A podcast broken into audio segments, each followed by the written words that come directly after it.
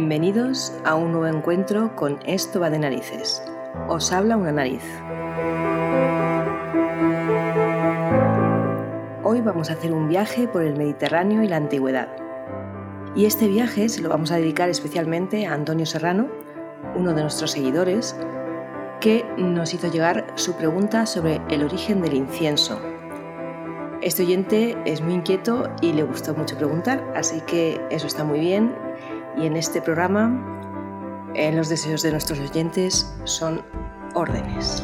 Así que Antonio, espero que te guste y que os guste al resto de los demás. Comenzamos.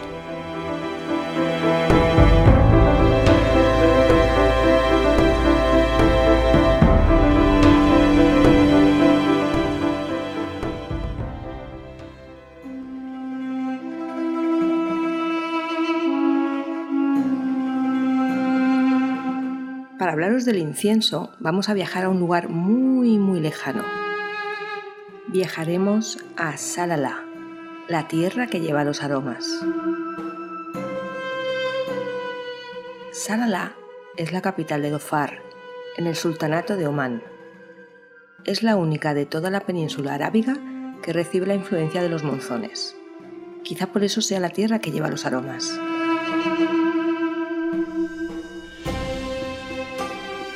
En esta tierra del Sultanato de Omán crecen los árboles de los que se obtiene el mejor incienso del mundo, y era el origen de una fabulosa ruta que transportaba una de las mercancías más valiosas de la antigüedad.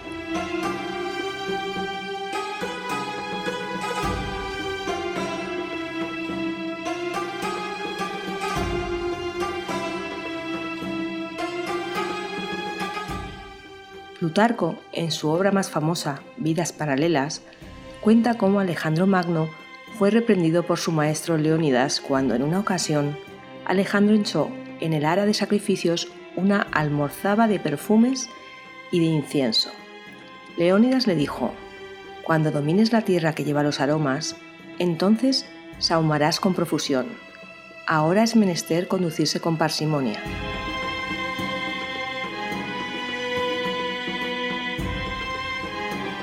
Saumar proviene de la palabra saumerio, que es el primer uso conocido del perfume. Y como se iba contando, Leónidas reprendió a Alejandro porque puso mucho incienso en el ara de los sacrificios. Entonces Alejandro Magno respetó a su maestro y quedó en silencio.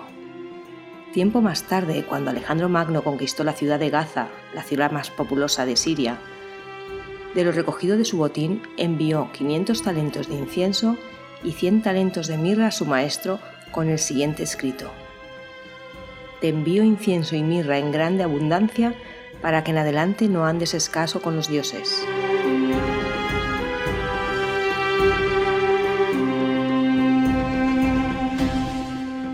Alejandro Magno había tomado el puerto que controlaba el tráfico del incienso por el Mediterráneo, pero nunca llegó a conocer el lugar donde se originaba, aunque había mandado exploradores por el Mar Rojo para buscarlo. Alejandro Magno conquistó medio mundo, pero se quedó muy lejos de dominar el territorio que los geógrafos llaman Arabia Félix. Arabia Félix es la otra Arabia, la Arabia distinta a la pétrea o Arabia deserta.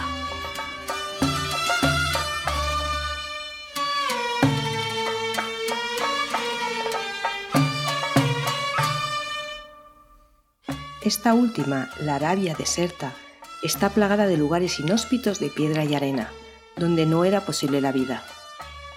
La Arabia Félix o Arabia Feliz es donde se originaba el incienso, el llamado perfume de los dioses. Allí se iniciaba una de las rutas comerciales más difíciles de la antigüedad. Esta ruta atravesaba montañas y desiertos antes de llegar a su destino, los templos y mansiones de Tebas, los templos de Jerusalén y los templos de Roma. El perfume de los dioses viajaba a todos los templos y lugares de adoración del Mediterráneo de la antigüedad.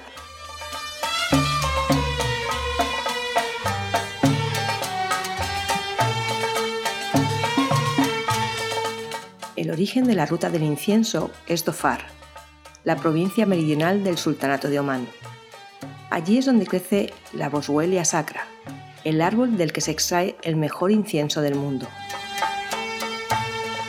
La región de Dofar, alrededor de la ciudad de Salalá, se distingue por una circunstancia extraordinaria. es uno de los pocos lugares de toda la península arábiga a los que llega la influencia de los monzones. Realmente son los únicos valles que durante unos meses al año visten de verde este territorio de piedra y arena. Por eso se llama la Arabia Feliz. Durante los largos meses de verano, cuando la línea del horizonte se diluye en el aire ardiente, llegan los vientos cargados de humedad y chocan contra las cimas del Jebel Marat,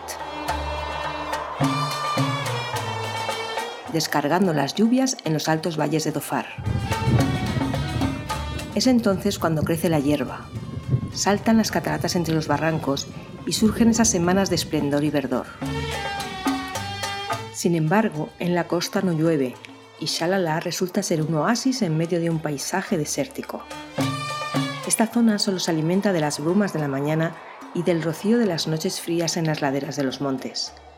Esta niebla es la que nutre a los árboles del incienso.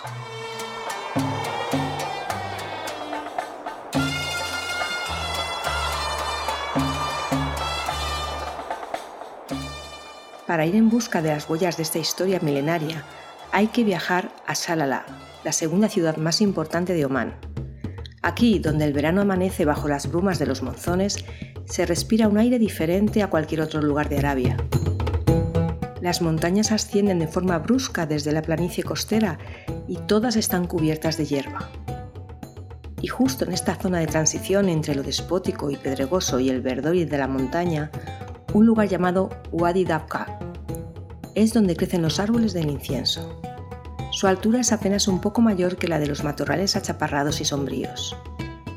Y esto es lo curioso. Nadie pensaría a primera vista que este es el origen de tantos sueños, de tanta riqueza y de tanta historia.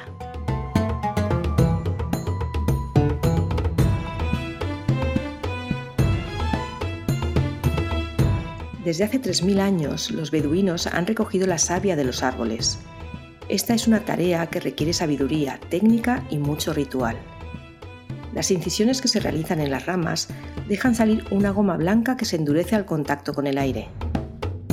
La primera que brota no es buena y no se recoge.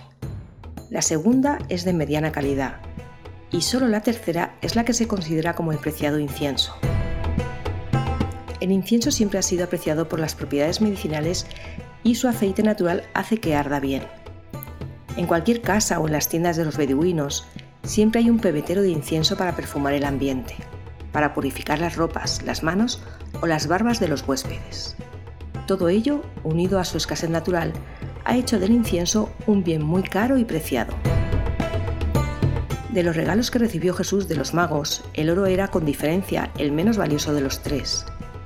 Tanto el incienso como la mirra, la resina de otro árbol que solo crece en el sur de la península arábiga, se hicieron indispensables para los ritos de todos los pueblos del mundo antiguo, y se generó una demanda tal que los compradores estaban dispuestos a pagar cualquier cantidad por esos cristales olorosos que se usaban en los templos, en las ceremonias funerarias o para tratar multitud de enfermedades. Aquellos que dominasen este comercio sin duda serían los hombres más ricos de su tiempo. El incienso que se recogía en esta región de Dofar emprendía un largo camino plagado de peligros antes de llegar a su destino en Egipto, Roma, Damasco o Grecia. La primera parte del recorrido se hacía por mar, para evitar las montañas. Todo el incienso se embarcaba en el puerto de Sumhuram, el más importante de Dofar. Esta bahía, hace 2000 años, deslumbraba por su vida y su riqueza. Barcos, almacenes, ruido y alegría de uno de los puertos más transitados de su tiempo. De aquí partían los barcos hacia Cana, a más de 600 kilómetros de distancia, territorio que pertenece al actual Yemen. De ahí seguía la ruta hacia Siria y Egipto, para llegar más tarde a Grecia y Roma.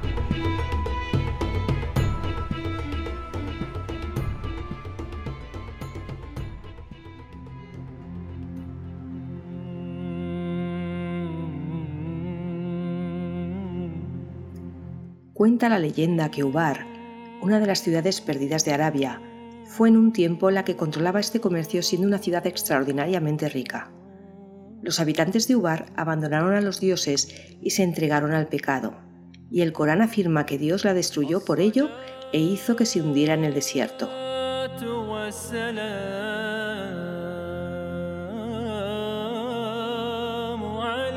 En el antiguo Egipto usaban el incienso para enmascarar el fuerte olor a sangre de las matanzas o para reducir el olor que desprendían las pieles de los animales cuando eran curadas.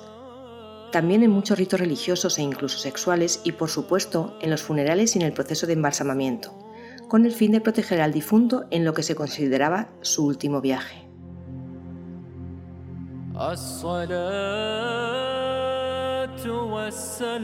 El incienso fue quizás el bien más preciado de la antigüedad. De Oriente pasó al Mediterráneo, también llegó a China y a Japón, incluso las civilizaciones de Mesoamérica, en donde recibía el nombre de copal. Con más de 5.000 años de historia, el incienso se ha usado en todas las culturas y religiones para purificar, proteger, limpiar, dar energía y curar enfermedades. Constituía la ofrenda más valiosa a los dioses y aún hoy sigue siendo entre nosotros incenso.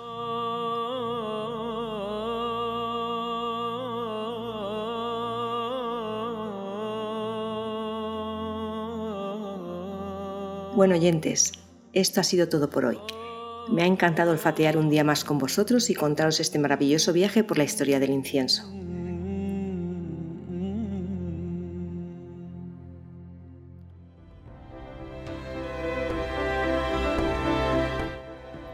Agradecer un día más la música de nuestra sintonía a David Ilovich y a Zarco toda su ayuda en la parte técnica. Como siempre podéis seguirnos por Twitter en arroba de narices y si queréis escribirnos podéis hacerlo a podcast.estobadenarices.com. Ya sabéis que acogemos todas vuestras sugerencias y comentarios con los brazos abiertos. Así que hasta el próximo episodio o programa y mientras ya sabéis, OLED, OLED y OLED. Muchas gracias.